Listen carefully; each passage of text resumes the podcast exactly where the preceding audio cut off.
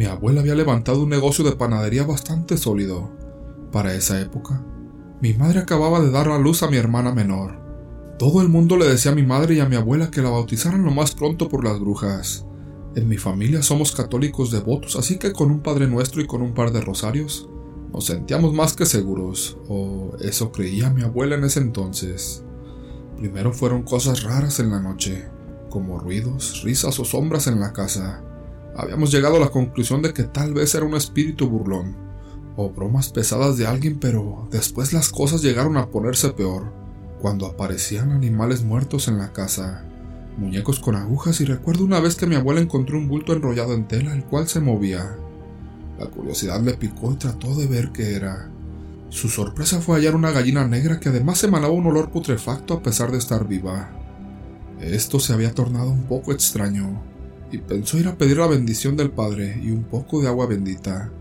Con eso, todo volvió a la normalidad, hasta que una noche mi madre llegaba con mi abuela a altas horas de la noche preparando los encargos de pan para el día siguiente.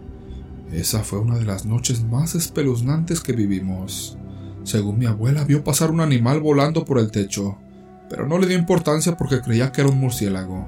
Al momento de entrar ellas dos, se escuchó que algo cayó en el techo y caminaba como arañando las láminas. Mi hermana se despertó y comenzó a llorar.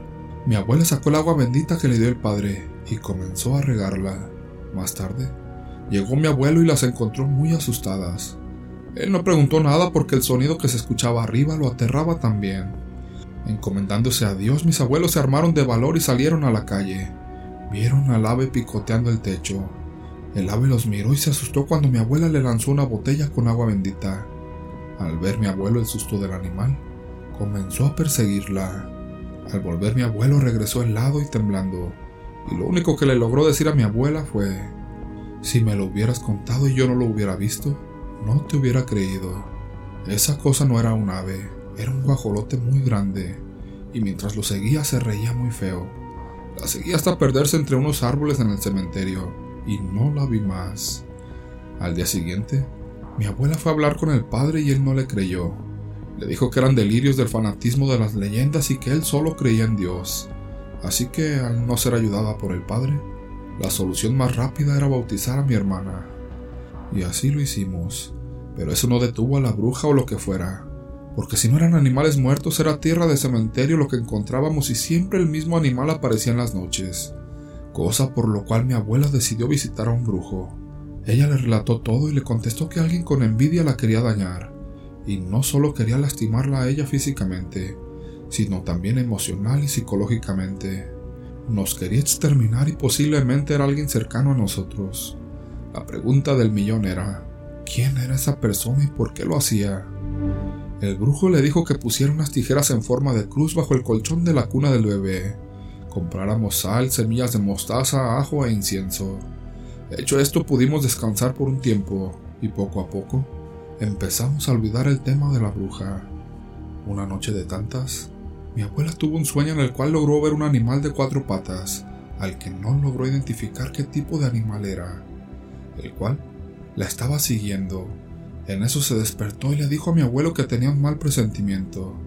El día pasó sin novedad hasta que por la noche todos esperábamos a mi abuelo, y este no llegaba.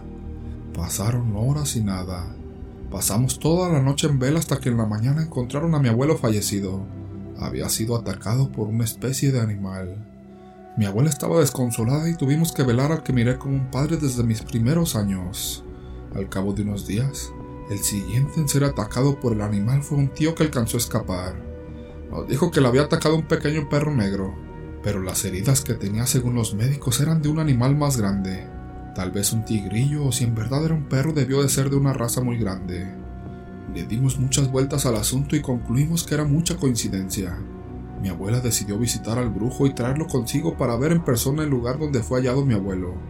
Al ver el lugar y tocar el suelo, se le quedó viendo a mi abuela y le dijo, ¿Dices que fue víctima de un perro pequeño? Esto es obra de brujería negra. Puedo sentir el odio y las ganas de verte destruida a ti y a tu familia.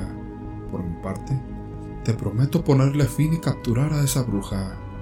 Por varios días hicieron los preparativos. Cogieron tierra del lugar donde había sido hallado mi abuelo y la mezclaron con semillas de mostaza.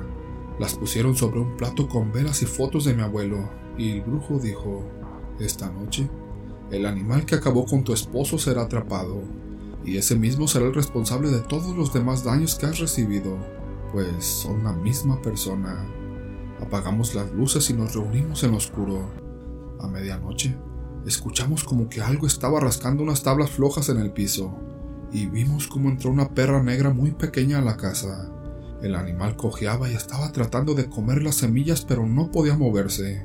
Nos levantamos y rodeamos al animal, que al verse acorralado, trató de huir pero no pudo, ya que el lugar por donde entró ya estaba rodeado de sal.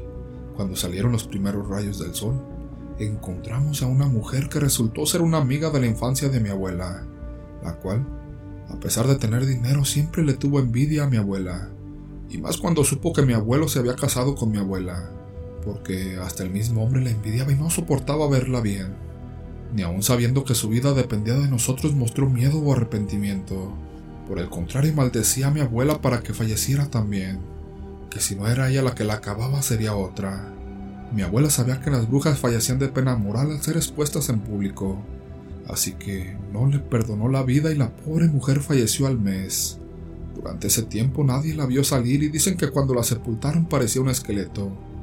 Esas experiencias más las palabras que le dijo la bruja hicieron que mi abuela aprendiera magia para contrarrestar a las demás descendencia de esa mujer, que para colmo resultó ser toda su familia un nido de nahuales y brujas. Con el tiempo dejaron de aparecer y de oírse hablar de brujas.